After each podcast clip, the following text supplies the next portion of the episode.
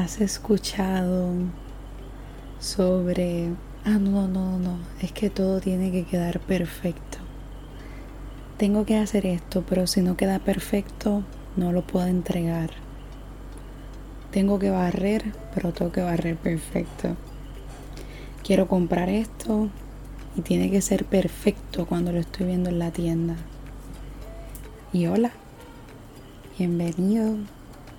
Gracias por escucharme. Me siento en mucha gratitud porque estés aquí.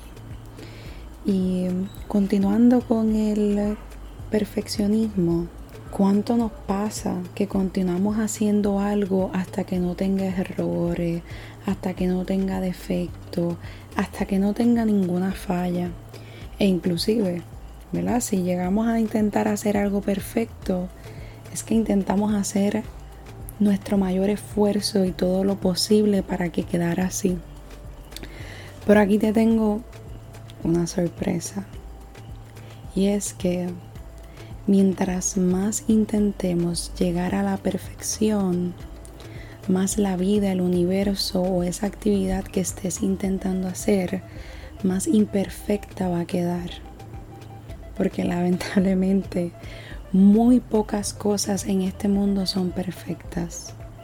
Y eso puede ser otro tema en el que pueda decir que eso es lo que yo considero que es perfección y que yo considero que cosas de la vida son perfectas.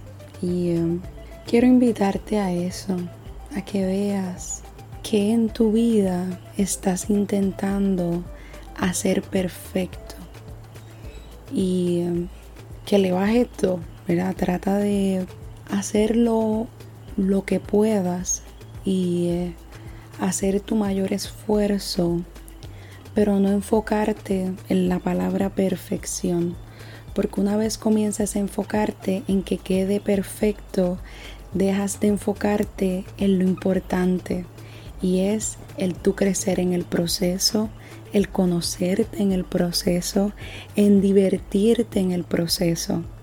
Así que la perfección en vez de darnos nos quita.